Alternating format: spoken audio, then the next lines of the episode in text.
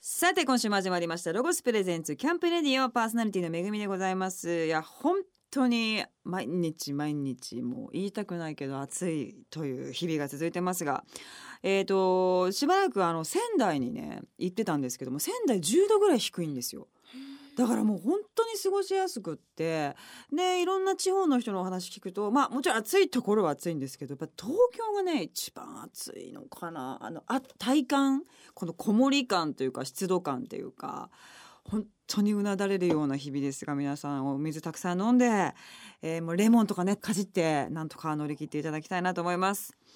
さあというわけで早速8月のマンスリーゲストをご紹介いたしましょう今年1年ぶりのフルアルバム「Stay Punk Forever」をリリースしましたザ・スターベブズのボーカル日高徹さんですよろしくお願いいたしますよろしくお願いします初めてまあそうです何回かあのフなんェスでは見てます私もですあのすれ違ったりと か、そうそうあですいらっしゃるなって思ったことすはいませあんりますがあのお話しさせていただくのは初めてではいよろしくお願いしますよろしくお願いいたします。まあ、日高さんといえばですね、はいあのビークルですね、ビーそうトですクねルセイダーズでメジャーデビューをされてから、はいえーモノブライトをはじめ、えー数々のバンドを経験されました。はいそしてまあソロでも活動をされてきて、えまあいろんな人とバンド、そしてソロ活動も含め、そしてプロデュースですね。やってますそういったことをはいいろんな感じで、本当にこう多彩というか、いえいえいえ器用とといいんでもまごすざいませんか、いっぱいや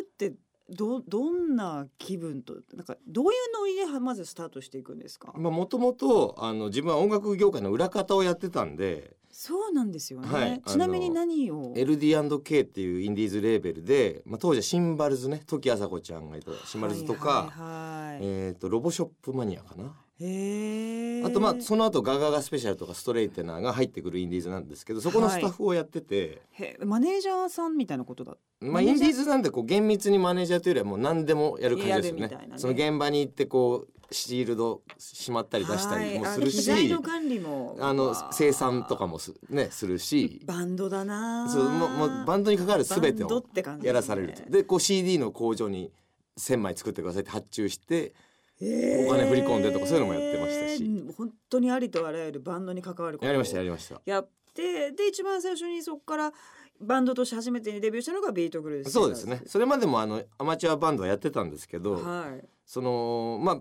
なんだろう日々のストレス発散じゃないですけど例えば見てて俺だったらこうするなが、出てきちゃうんです か、ね、シンバルズ俺だったらボーカル男にするなみたいな こことを想像してあじゃあこんなプロデュース感覚そうそうにでなっすてでくこんな曲作ってみようとかを作ってその発表の場がまあ割とビークルだったというかんだへーでまあ社員だから悪いからお面で顔隠してへえじゃあ他の方もメンバーの方も社員の方たち他のやつらはまあバイトとかでしたけどすごい他のメンバーだからぶっちゃけ隠す必要はなかったんですけどまあでも一人だけこうしてるもそうそうそねうなんか生々しくなっちゃいますからね。 で当時って今と違ってこうスマホで写真って感覚はなかったんで、はい別にライブだけはお面撮ってたんですけどあそうだったんですかそれを別に撮影されてばらまかれるってこともなかったし、成立してたんですね。成立してたんです、でもそのビークルでそのはい気分としてはそのなんていうんでしょうねあのええベースはスタッフとして働いてて、そうですねまあ、はい趣味じゃないですけどもちょっと延長のような形でや趣って味でたすのに趣味でしたねバー完ンっ全に。て世の中にこう、はいはいヒットしたっていうのは予想外のまた展開だったんじゃそうないでですすねか。なんか割と行き当たりばったりというか、いなんかあのメジャーデビューする時もその一回メジャーをもともとメジャーは俺嫌いなんですよ。うーんそのインディーズのものが好きで、不思議ですね 。まあ出なきゃやっぱあんな変なバンドやらないと思うんですけそどう。か割とテレビで流れてたりこうミリオンヒットするものにはちっちゃい頃からもう全然興味なくてへ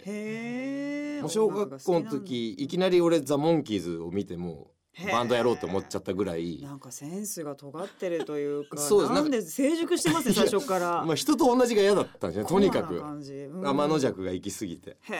えでこうそれが成人してもずっとそのノリでまあ音楽業界に入ったはものいいものののもっとこうマニアックな音楽を広めようと思ってビークルも始めたしはい大ブレイクしてましたなんかちょっと自分でも弾くぐらいでし たあれ聞いてたんですね弾いてましくた。わーっえて、え弾くわと思ってやってまし た。忙しいわーみたいなそうですそうですそれはそうですよスタッフの業務もできなくなりますしねいろんなことがそ本当うですね変わっちゃいますし、ね結果だからね今専業ミュージシャンになりましたけどいつでもスタッフ戻りたいですよ不思議だなあのと旦那さん手足りなかったらいつでも行っていありたがとだ けうございます。完全にスタッフ足りてなさそうなんで、ですよねありがとうございます。で、いろんなバはいンドをその後もやっていくわけなんですけども、はいやっぱりこうなんか盛り上がっちゃって、じゃあええやってみようかっていうことになっていくわけですか。そうですね毎回事情。はいろろいろあるんですけど例えばモノブライトなんかあのレーベルの後輩だったんでちょうどこうプロデュースを手伝ってくださいとププロデュース業をやらせていただいたんですね。でその中へであの説明するよりも日高さんここ引いちゃった方が早いんじゃないかみたいなノリになった時にはああじゃあいっそ入っちゃったら面白いんじゃないみたいななるほどねちょうどあの友達のアイゴンがこうヒゲに加入みたいな、はいはいはいはいなんかちょっとしたこう加入ブームみたいなのがあ加っ入てブーム加入ブーム加入そこに乗っからしていただいたんですけどまあ俺とアイゴンぐらいで終わっちゃいましたけどね加入ブーム短かあっんたまりブームになんなかったですけどね、はいその後にあのプロデュース業もはいやっていくわけなんですそうけですねどカエラちゃんぐらいからですとかかねゴーイングアンダーグラウンドさんとかもですが、やりましたやらせていただきましたそういうのもどういう流れで形になっていったんですか結構あの音楽業界って本当偶然が多いんですけうど、んあのまあ、やっぱ亀田さんみたいにもともと専業プロデューサーじゃないので、えー、と彼らに関しては友達のアスパラガスがはいプロデュースやってたんで、その手が足りないからダカさんも手伝ってくれ手みがた足いなりない多いですね そうなんですよ「あのスノードーム」っていう曲を作らせていただいてあ。ーすごいそしたらまあやっぱ CM の曲だったんでわあそれを聞いた他のアーティストさんが「あのうちもお願いします」っていうふうにどんどん数珠つなぎになってったというかっていうか頼まれたら本当にそのね予算決めから振り込みからプ そロうデそュうそうそうースからバンドから、そうですねはいはい何でもこな気になしっちてゃうんですよね。気になっちゃうはいやってみちゃったらはいできちゃったみたいなことが本当に多彩いですやね。いやいや、そもそもこうレコスタが一日いくらかっての分かってや始まったんそうでですよねそこは多分普通の演者さんと逆だと思うんですよね。そうですよね。みんないきなり、りメジャーデビューだっつってでかいスタジオ放り込まれて、はい、ね、とそこが一日30万ぐらいするって分からないでやるみたいなそんなにするんですか。するんですよいいところだとはあ、なだかるら、ほどね。こっちは計算しちゃうんですよねそ の先にその計算式でじゃあ 何枚何時間でこれやってそうそう何枚作んなきそうでゃす元取れないなみたいそなうでねすそうですそういうことです素晴らしいですね本当にそんな日高さんに、えー今日はたっぷりとお話を伺っていきたいと思います、早速ですが一曲目の曲紹介お願いいたします、まあ、こんな話してるとちょっと説得力 説得力ないタイトルですけれども聞いてくださいスターベムズで「ステイパンクフォーエバーロゴスプレゼンツキャンプレディオお聞きいただいたのはスタンベムズで「Stay Punk Forever」でした。さあこのコーナーではですね日高さんにスターベムズについてお話を、えー伺っていきたいと思います、今年で、えー結成5年そうですねまあ、まだ若いバンドというか新人ですよまだっていう感じなんですけれど」も、 はいまずこのバンドの結成のいきさつというのを教えていただきたいんですけれども、えーっとまあ、ビークル終わりまして、はいモノブライト手伝ったりプロデュース業を2年ぐらいやってたんですけど、うんまあ、ちょうどあの震災が2011年あったじゃないですか。はいでそのそこから2年ぐらいちょうどソロだったんでうんなんかこう悶々とはしてたんですよね役に立ちたいけどそのビークルという看板はもう使えないし、そうですよね、まあ、アコースティックでこうちょいちょい活かしていただいたんですけどやっぱりこう限界もあったんでやっぱりバンドで行きたいなと思ってて。うんまずその震災復興を手伝おうっていう動機で始めたのがスターベムズなんですよね。じゃあ日高さんがやろうっていう、はいまあ、あのお声掛けをみんなそうにですしたっていう感じなまんさでにすそうね。ですでねメンバーはまあのたーいろんなバンそうドですのね方から、はい。だからまあちょっとセッション面接みたいな、うーんね、例えばこう番組一緒にやるのにこう初めましてのアシスタントだとちょっと不安みたいなそうこですねとあるじゃないですか。どんな感じっていうのを一ええ回ね、知りたいですそうなよね。んですよなのでこういろんな後輩を呼びつけてはうんセッションして、あへのーこいつ違うなと思ったらもう二度と呼ば ないうで、ん結構そこはっきりと。ええ よかったらあのまたやんないみたいなあでも後輩さんだったんですね。基本は同期とかそうで上すねの人じゃなくってやっぱ後輩の方に声をかけてたんですね。そうですねなるべくあのバンドってこうやっぱりあの水物と言いますか、はい。旬のものなんで、な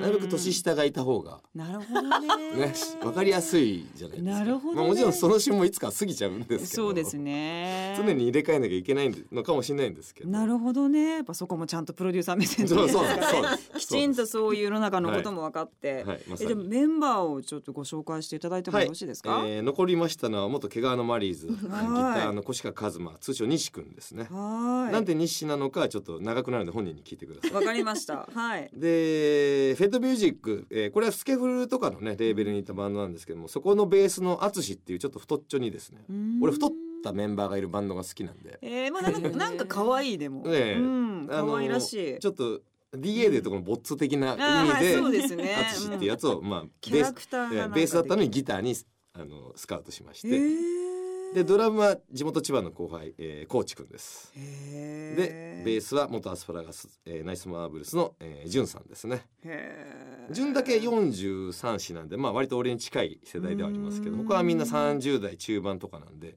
入ってもらった時は本当に30そこそことかああなるほど20代後半とかだった感じですねじゃあみんな本当に年齢もバラバラでそうでキすャねリアとか、はい音楽性も割とみんな違ったりバラバラですねはいそ本れ当をによく本当にこのパンクという形になんかもうあの今ってパンクって割と何でもありじゃないですかうんその世間で思ってるパンクロックっていうのを100人に聞いたら100通り出てきちゃうというかうんだからなんかまあ割と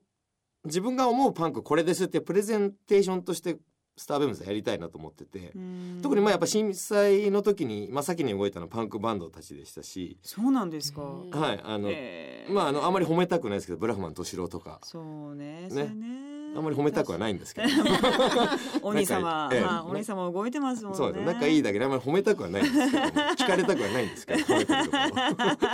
やっぱりだからそこにあの自分も賛同してたんでパンクロックをやりたいとその中優しい音で癒したいっていうのはないんですよそうですよちょっと照れくさいですしね、まあありま皆すさんのキャラとちょっと違うと言いますか自分もそもそもそういう音楽そんなに普段聞かないんでうんやっぱり普段聴いてるものの延長上でっていううことでまあスターベムズっていう形に今今落ち着きましたけどねなるほど、レコーディングとか、まあ、その曲作りですよねそういうのはどういうスタイルで作ってらっしゃるまのあ、ピークル時代は結構7割8割自分で作って残り23割お願いしますだったのがえー今12割作ってもうスタジオにこうデモだけ聞かせてへーあとは好きなようにしてくれていいあ極論俺スタジオ行かないとか えー、えなんかこ出うた23週間するとこうちょっと形になっててここ違うと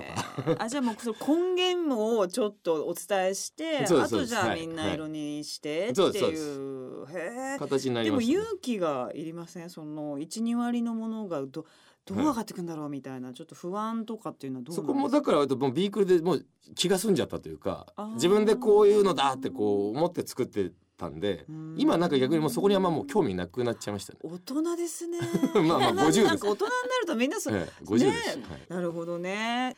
さあまだまだお話伺ってきますが、はえっ、とここでまた一曲曲を聴かせていただきたいと思います、曲紹介お願いします、はい、ザ・スターベムズでウルフマンロゴスプレゼンツキャンプレディオお送りしたのはザ・スターベムズでウルフマンでしたさあこのコーナーではですね、えー、と番組スポンサーでありますアウトドアメーカーのロゴスにちなみましてゲストの方と毎回アウトドアについてのトークで、えー、といろんな話をしていますが、えー、と日高さんは、はお子さんがいらっしゃるということでそうですね、はい。日常で、まあ、そのちょっと生活の中に入ってきてるんじゃないですか公園行ったりとか。まあまあそうですねあうのんうちスケボーを無理くりあのやらしてこれは何歳からえーっと5歳ぐ らいからやらせましたあねー公園でなんかかっこいいじゃないですかかっこいいです。いやただうちもただ無理くりやらせました。ね無理くりやら せましたまずはね一回ねやっぱええ男の子だったらやっとけというそうね。でまああんま興味なさそうなんだけど早くゲームやりたいなって顔はしてるんですけど一応そうスケボーをね収集つかないなってえいうえ子供なりのね。やってはくれて。はいますけどまあそんぐらいですね泊まりがけでっていうのはまだああそうですか。ないですねちょっとしたこうバーベキューとか誘われていくとか。まあそうですそんぐらいですよねえーーん本当に泊まりで行きたいんですけどね本当はねええ楽しいですよね。絶対そうですよね。でなんかあの小さい時の日高さんが子供の時のエピソードで割とこう強烈なまあまあそうですのねがあはいるっていうふうにアンケートにお答えいただいたんですけども教えていただけますか。まああの千葉の本当にこう団地っ子鍵っ子で育ってはい。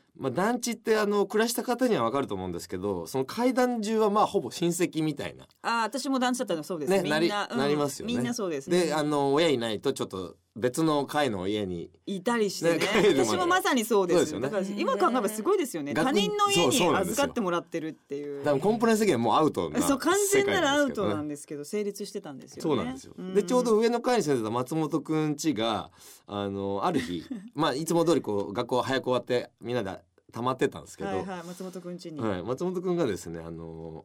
俺の親戚動物園やってんだとえー、すごいだからそこをみんなで行ってバーベキューしようぜみたいな夏動休み、ね、物園でバーベキューっていうのもなかなかね、すごいじゃないですかもうその響きだけで。ねもう動物園で肉食べちゃうんだ みたいな、俺たちなんか上野動物園みたいなすごいはいがっちりした動物園にもうそのオフの日に入ってえね動物を見ながらバーベキューができるんだと想像してたんですまあ勝手にそうねな。りますよね、でまあ結果蓋を開けたらですね宇都宮の方だったんですけども、はいまあ2泊ぐらいさせていただいて結構止まりますね小学校の友達56人で行きましうーてんでまああのそこの動物園は本当なんつうんですかねあの動物園でいうのもちょっとおこがましい感じのあーちょっとミニ動物園ってあるじゃないですかこうはいはい街の、はいはいはいあれの公園に動物がいるみたいなあこそとでうですそうすですねあれのサイン廃れたバージョンみたいなやつね まあやっぱこう悲しい基本遊園地があってそこにこう併設された動物園だったんですよね、はい、ああなるあでも乗り物もしっかりあったんですか、まあありましたけどそれはもうまあ本そ当れはそれであのまたちょっとすごい背の低い観覧車みたいななやるほどねつですねごごちっちゃい五台ぐらいで終わりの。錆びてんなそうそうそうちそっうちゃい錆びてるみたいなそう感でじですすでそこの動物園の売りはなんとこうタバコを吸うチン パンジー売りこれがね衝撃だったんですよいやもう今のコンプライアンスだったら絶対アウトなんですけど最初から最後までアウトですねぜアウトなんで すけどまさかと思うじゃないですか俺らもタバ吸コわせちゃダねメじゃん、お父さんなり親戚のおじさんなりが吸ってるのを見るけど、うんうんチンパンジーが吸ってるなんて見たことないと衝撃的、ねで本当に吸うんですようまそうに。ええでこう飼育係のおじさんがこう火つけるのかなと思うじゃないですか違うんですよてめえでこうタバコを出やしてばいてめえで加えててめえでライターで火つけてなんうまそうに吸ってるんですよチンパンジ哀ーが。愁があるというもうだからだから遠目には悲しい遠目にはただのおじさんがタバコ吸ってるみたいな感じなんですよ本 猫当になの。ねでそれ見ながらさバーベキューだっつうんもでうきつもうね全然バーベキュー入ってこないんですよね味が。気になっちゃそって、ね、うそうそうもうチンパンジーが気になうっんて、あいつ襲ってこねえか とか人間なんじゃねなんかそうそうそうもにあ中誰か知能がもう中誰か入ってんじゃねえかとかうん原ね西さん入ってんじゃねえかみたい原西なその頃原西さんねまだいないかもですけどすごいですねまあとにかくあのバーベキューが一番い印象や的でそれしたはね本人当生でにバーベキューじゃないそうそうなんですバーベキューじゃないっていうすのもごい今の時代には絶対起きないアウトです緩ねかった日本の頃の昭和ですね雑誌昭も和のえエピソードですね、えいいいいとこだったんですけどまあやっぱ残念ながらそういうノリなんで潰れちゃったんですけどねやっぱりねだから覚えてる方いたらちょっと番組に宛てにメール欲しいですよね行っ本当に行た ことあるぞみたいな、ねえ本当本当行ってみたかった見たかった今言ったら絶対楽しいんですけどね絶対ねロケとかすごごい、いいっぱい来そうですけどね、はい本当そうなんですよ あとアウトドアにあったらいいなと思うものを事前にアンケートにはいお答えいただいたんですが、はいコンパクトでなおかつ防水の PA システムやスピーカーがあるとはい簡易ライブができて楽しいかとないんですかこういまあう機材って、あの防水はあったりするんですけどサイズがでかいとかあでー簡易的なちっちゃいのになると防水機能がないとかなるほどあでもこれはいいかもですよねそうなんですよサイズを小さくて防水って多分ね俺の知る限りはないんですよねあじゃあないんですねこれねチャンスですよいいかもロロゴゴスさスんロゴスさん今ですチャンスですよこれなんかバンドマンじゃなくてもあのキャンプ行くとなんかやたらにギター弾く絶人対ギター持っていくるやついますよね絶対ねあれなんなんでしギょうタねーキャラみたいなやついるかいらますからねそういう時にちょっとね、ミニスピーカーなんかあるとよりいクオやリテ絶対いいですよィが上がるかあロゴスさんこれ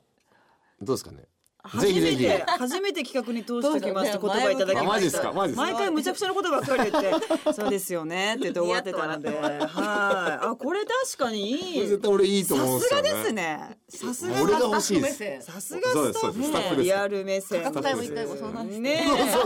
う本当にいくらなら買うんじゃないぜひはいお願いしおま願す。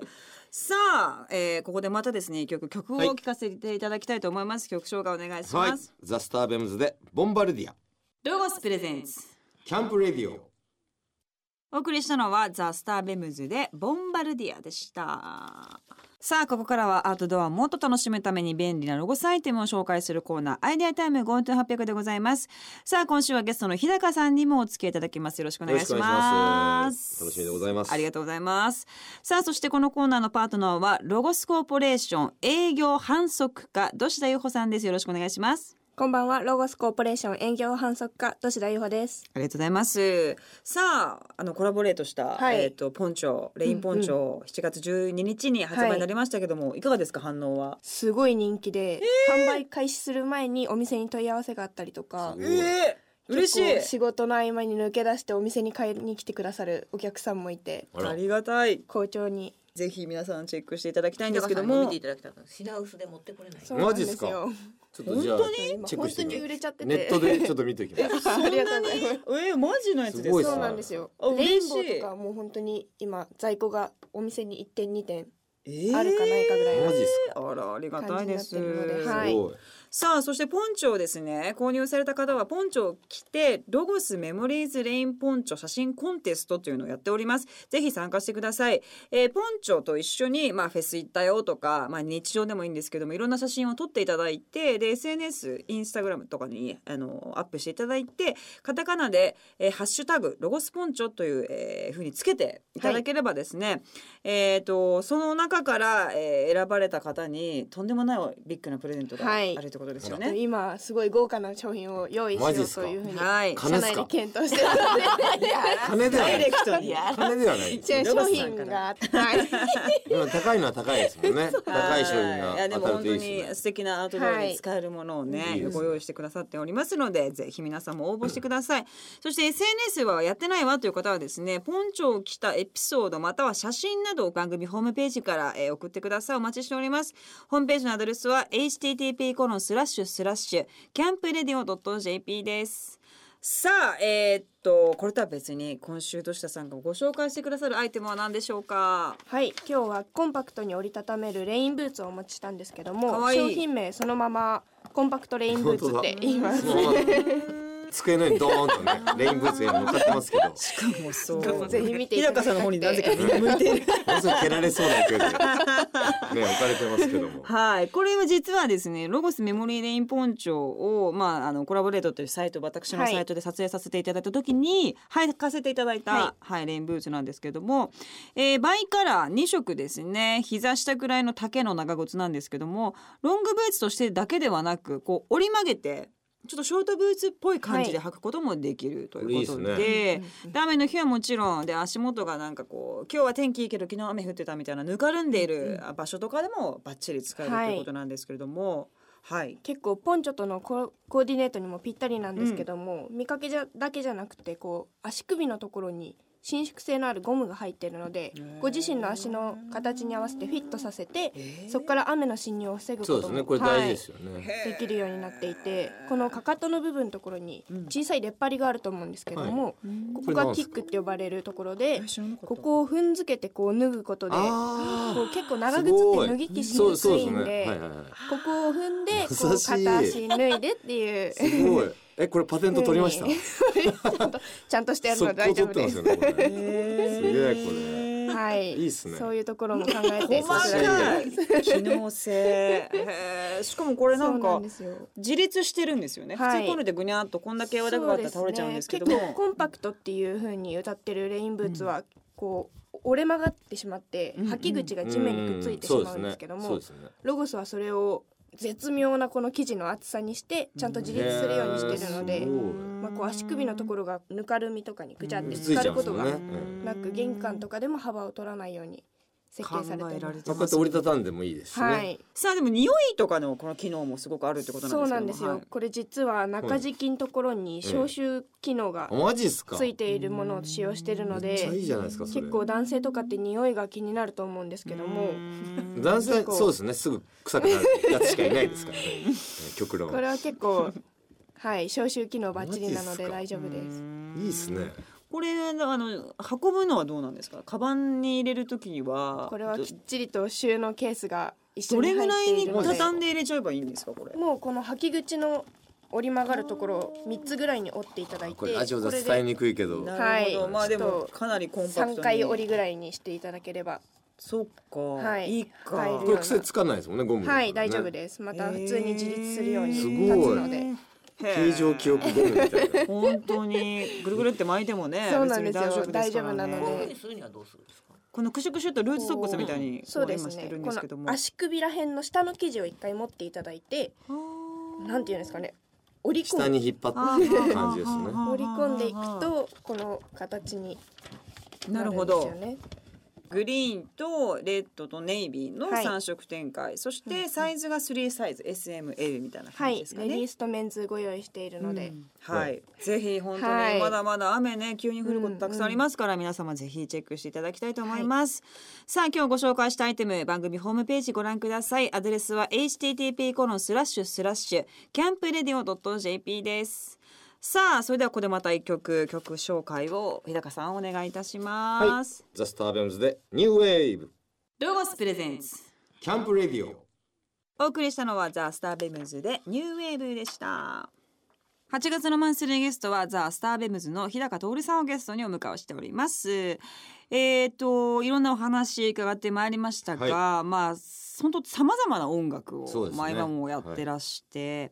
えー、と音楽にとてもなんでしょう詳しいというか、まあ、趣味がもう音楽ですようんね仕事であり趣味ですえ CD いっぱいこういまだ持ってるんにですし知らない人の買ってみたりとかししますしますす全然しますすごいジャケ買いもしますまあ最近だとこうやっぱネットで聞いて済ましちゃうが増えてはいますけどあそうですかコツコツ買うようにはしてますライブとかかどうですか行ったりとかライブもあの後輩に呼ばれたら行きますし、ええそのなるべく対バンも見るようにしてへーこの間もあの後輩のバンドに呼ばれてあの全然良くなかったんですげえ損したって言ってきました 損したやつお前らまあそこはねそこはビシッと言わなきゃいけないはっきり言わきゃいけはい縦社会なんでそバンりドゃ界そうですそりはゃいそうです一番最初にあのーなんでしょう音楽と思ったのはがいさっきがもうおっしゃってましたけど小学校ぐらいの時にそうですね小2ぐらいの時モンキーズを俺テレビで見てあのモンキーズってこうビートルズに対抗してアメリカで作られたテレビ番組用のバンドなんですよねうーんだからそもそもこうバラエティが飛んでるというか要はこう4人のバンドアイドルが、まあ、お姫様を助けかわいい悪ギャングをやっつけみたいなのを毎週30分やるんですよね。それがちょうど学校帰りに再放送しててももうだからあの野球を断って草野球断って俺モンキーズ見るから帰って夢中だったんですねそうなんですよで母ちゃんのガットギター借りてもう一生懸命練習してみたいおな母小さん学ギ生タだーっ持ったてたんですかそうなんですよなぜかなんでだろう母はまあ多分禁じられた遊びとかそういう時代の人なんでそういうのやってたっぽいんですけ ど俺はもうそんなの退屈だっつってもうビートルズやモンキーズを一生懸命練習してっていうそういう小学生でしたね。そうですかじゃあそこからもう音楽っていうものはもうななぜか夢中になるそもうのなんだでっすよたわけですねただやっぱそれで食べたいとは思ったことはないんですよね。それそのやっぱ先輩が例えばちょっとライブハウスを満員にしてメジャー行ってだけどあんまりうまくいかなくてすぐクビみたいな状況なんかを見てうわメジャーってそかなんバンド育てねえのみたいななるほどねだからこう音楽事務所に入って俺はスタッフをやってこういいバンド育てようみたいなうーんそっち目線になっちゃってたんですそようねなんですよだからメジャーじゃなくてインディーズの方が好きだなるほどし今でもそうなんですこけうどね育ててこうた飛び立つ瞬間がこう見れるというかそうですねそう思ってたら自分が飛びちゃっちゃったみたい なあれそういうプ気ロまレずスもさもしちゃっえてええみたいえなありつつなんでなるほどね。でもなんか本当に音楽も今すごいバンドがライブがすごい増えてる。そうですねやっぱり CD がなくなってストリーミングになるとどうしてもライブで稼いでいかなきゃっていうのありますしね。ね。それはでもすごくいいことだなと思うんですけど、はいはいどうですか日高さんって。俺もあのストリーミングガンガン使う派なんで、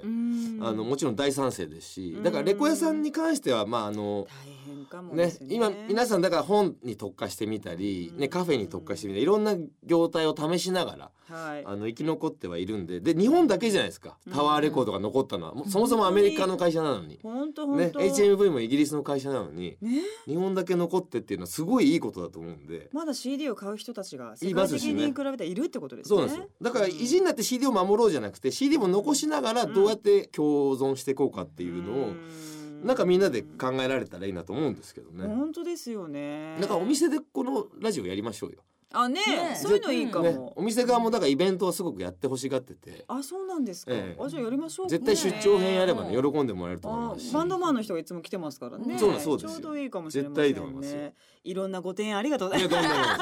す。で今後なんかこう、はいまあやってみたい音楽ジャンルっていうかまあもういろいろねもうやはいはり尽くしてはいるんでしょうけど。まあそうですねええまだチャレンジしたいこととかってあるんですか。そうですねあのー自分がだから一番縁遠いなと思うのはやっぱりこうグラミーですよ ねああグラミー絡んでみたいですよね急にそこもうドメジャーじゃないですえか。えなんかなんかゼロ百なんですよね俺ねああケントリック・ラマーとかも、はいそもそも結構マニアックな音楽性でうんグラミー取れちゃうじゃないですか、そうですね。なんかあの水準にこう日本をこうグイッとね生かしたいですよね確かにさあ、えーっと今後のですね活動なんですけども、えーっと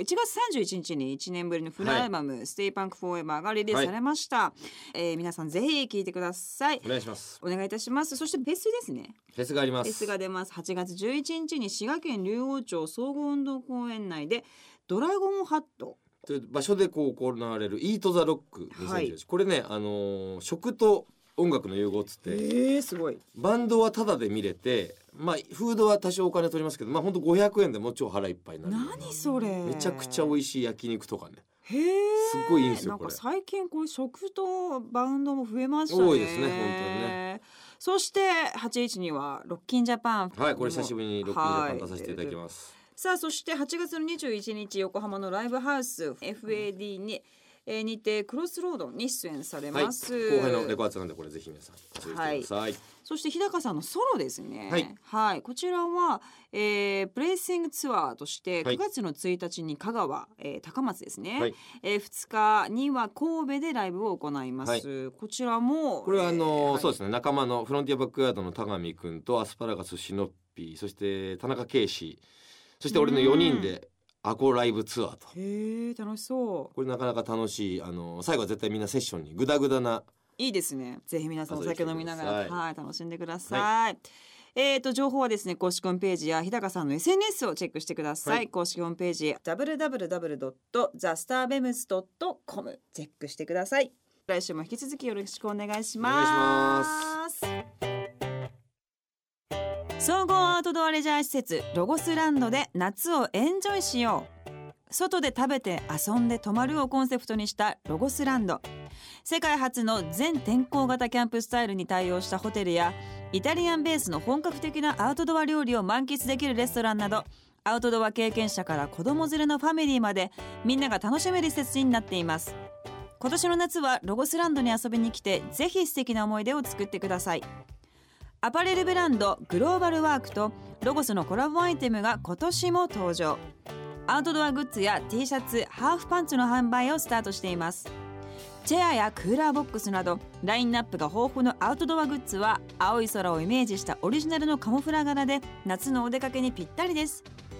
また昨年好評だったユニセックスサイズとキッズサイズのコラボ T シャツは柄を増やしてパワーアップですオリジナルのカモフラ柄のハーフパンツも加わり親子でお揃いのコーディネートをさらに楽しめますどのコラボアイテムもこの夏をエンジョイアウティングできること間違いなしです気になった方はグローバルワーク店頭または公式ウェブストア .st をチェックしてください宣伝部長募集中毎年多くのアウトドアアイテムをお送りしているロゴスですが2019年の最新アイテムを見ることができるチャンスロゴス世界最速新製品展示会2019ザ・ロゴスショーロゴス商品を愛用してくださっているロゴサーの方限定でご招待します